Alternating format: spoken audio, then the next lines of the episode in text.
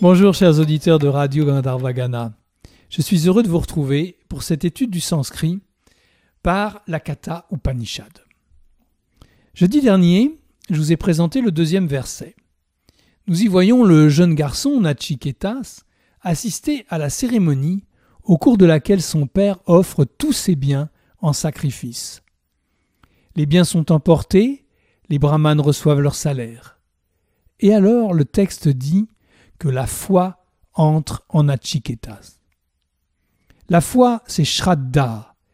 Et Shraddha entre en lui alors qu'il est encore un jeune garçon, c'est-à-dire qu'il est très précoce. Et le verset se termine par Il pensa. Ce troisième verset décrit ce que Nachiketas pensa. Le voici.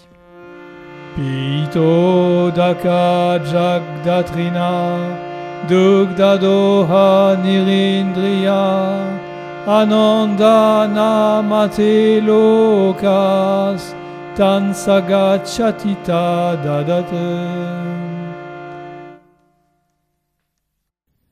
Prenons la première moitié du verset. Il comporte quatre mots au féminin pluriel. Ce sont des qualificatifs d'un nom qui n'est pas dans le verset, mais qu'on va deviner facilement en analysant la suite du texte. Ces quatre mots qui qualifient ce nom absent sont au féminin pluriel. Voici le premier, Pito Daka. C'est en réalité Pito Dakas, car il manque la sifflante sa finale à cause du sandi, la liaison avec le mot suivant. Pitodaka est un mot composé formé de pita et de udaka. Le a final de pita fusionne avec le ou initial de udaka pour faire la diphtongue o. O qui est longue par définition. Pitodaka. Pita est le participe passé du verbe pa, boire. Nous allons donc traduire pita avec une syllabe longue, pita, par bu, participe passé de boire. Quant à udaka, c'est l'un des nombreux mots qui signifie l'eau. C'est un mot neutre. L'ensemble pitodakas est au féminin pluriel parce qu'en se réunissant, les deux mots forment un mot composé adjectif possessif. Cela signifie celle, au pluriel, qui possède la qualité d'avoir bu l'eau. Nous allons traduire pitodakas par celles qui ont bu l'eau. Le mot suivant est construit de la même façon. Jagdatrinas. Il est aussi au féminin pluriel et c'est un mot composé formé de jagda et de trina. Trina est un nom neutre qui signifie l'herbe. Et jagda est le participe passé du verbe jaksh, manger. Le participe passé de jaksh est jagda avec la consonne ga et la dentale aspirée da, gda, pour une raison de sandi. Elle est un peu compliquée cette règle, je ne vais pas m'attarder dessus. En tant que composé possessif, cela donne celles qui ont mangé l'herbe. Et je continue avec Dugda dohas. C'est toujours la même forme de mot composé, un mot composé possessif qu'on appelle en sanskrit un bahuvri'i, qui désigne une qualité possédée par le sujet.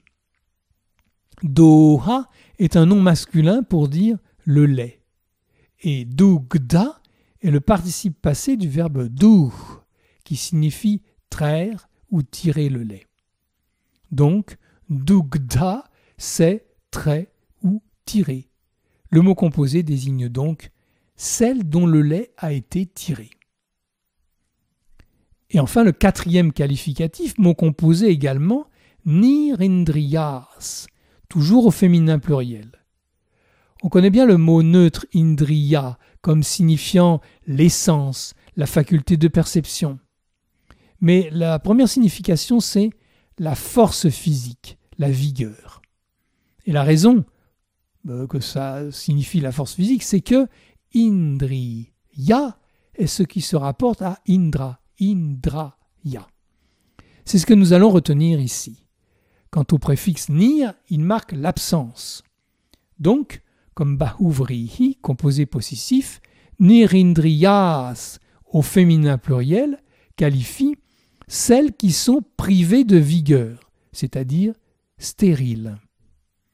Voici la traduction de cette première moitié du verset. Pito dakas, celles qui ont bu l'eau. Jagdatrinas, celles qui ont mangé l'herbe.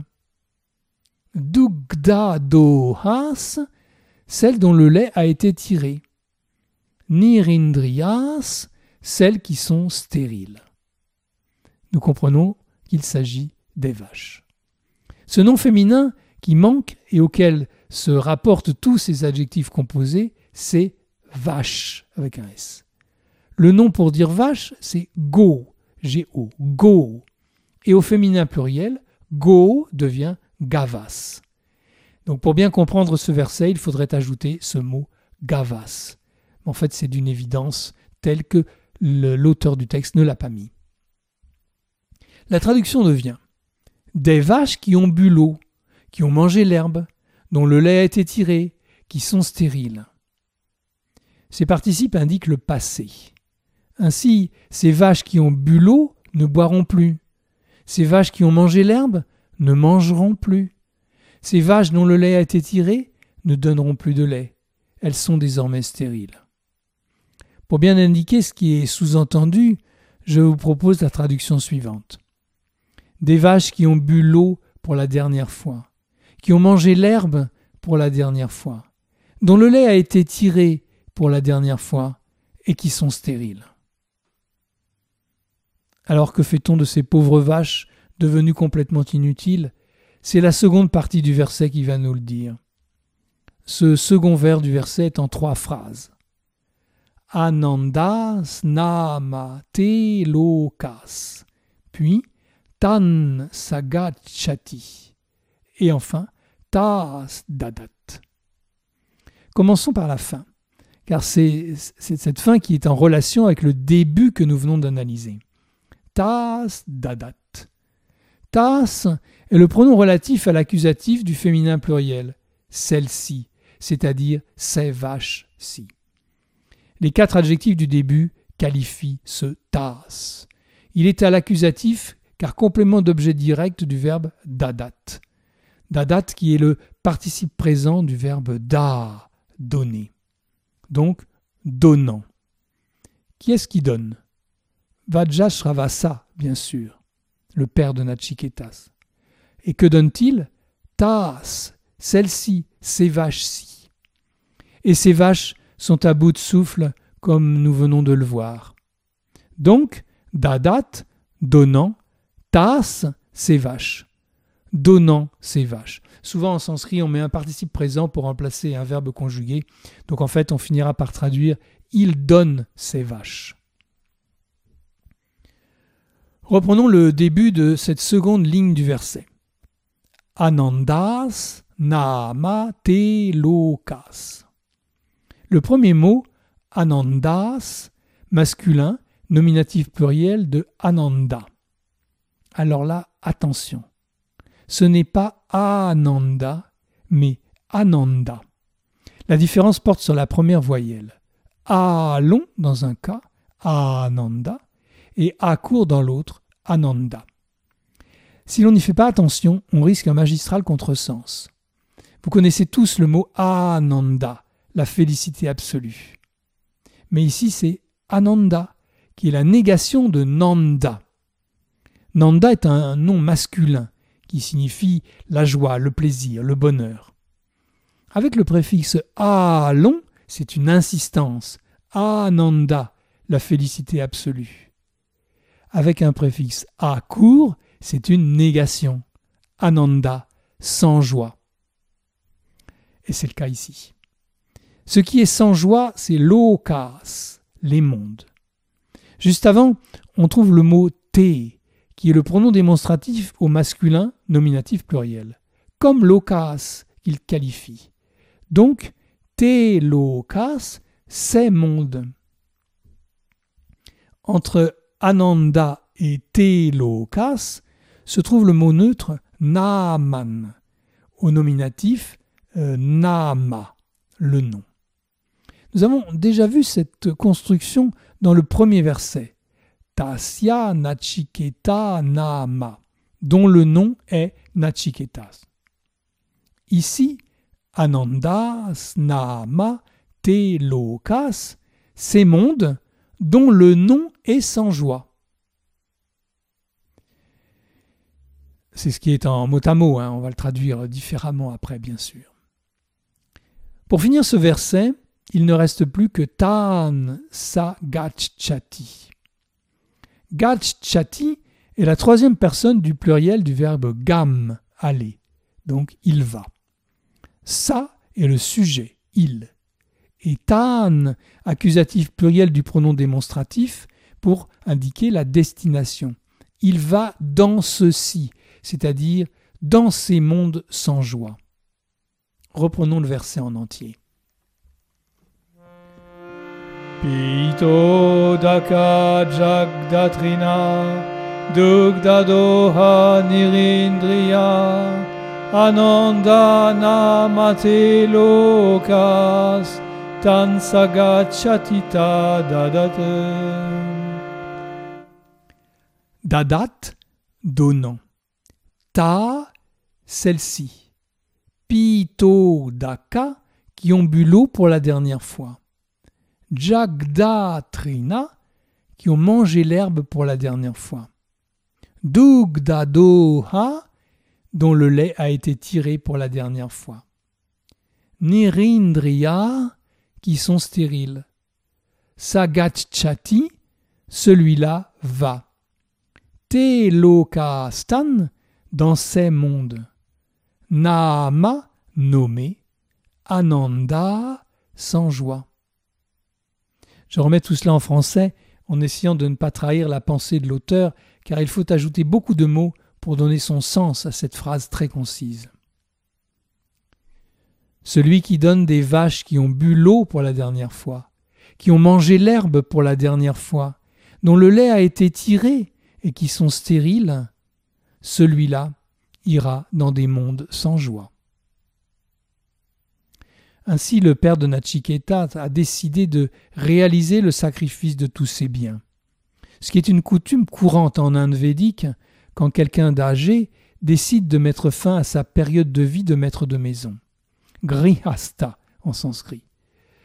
Cela fait référence au Chaturashrama, les quatre Chatur, âges de la vie, Ashrama. Chaturashrama, les quatre âges de la vie qui sont décrits dans l'Inde védique.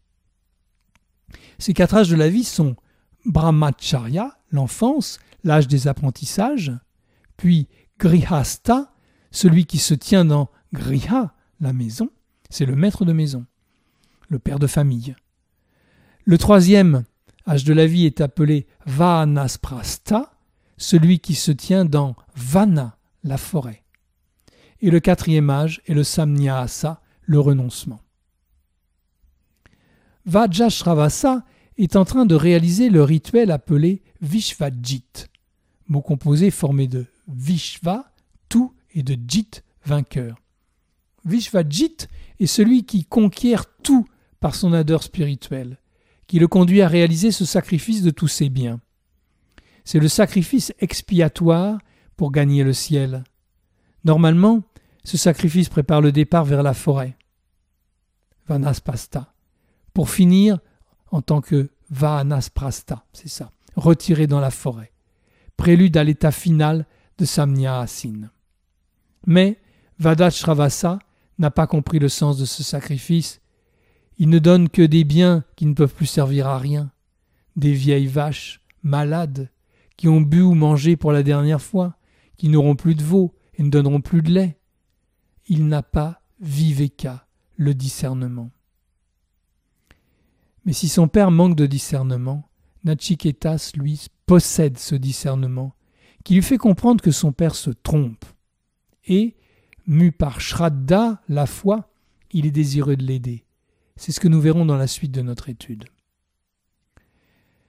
Voici maintenant quelques mots que j'ai cités dans cette émission et que vous pouvez essayer de retenir.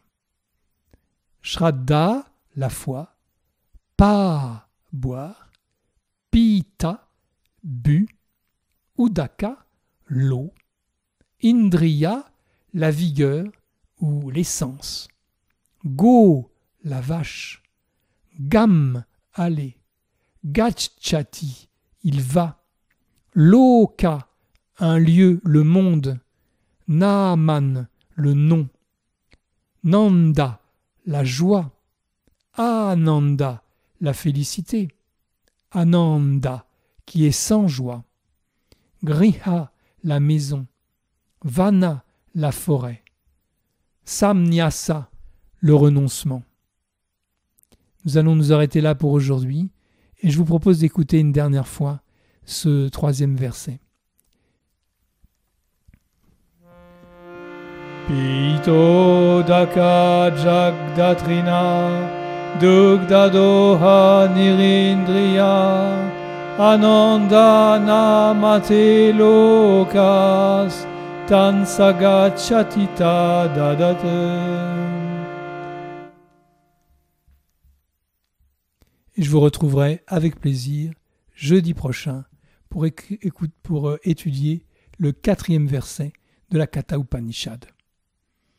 Et n'oubliez pas que dans l'image annonce de l'émission sur le site de la radio, vous trouverez à chaque fois le verset en sanskrit, en devanagari et en translittéré, et la liste des mots que je vous propose de retenir. Je vous souhaite une belle semaine. À jeudi prochain.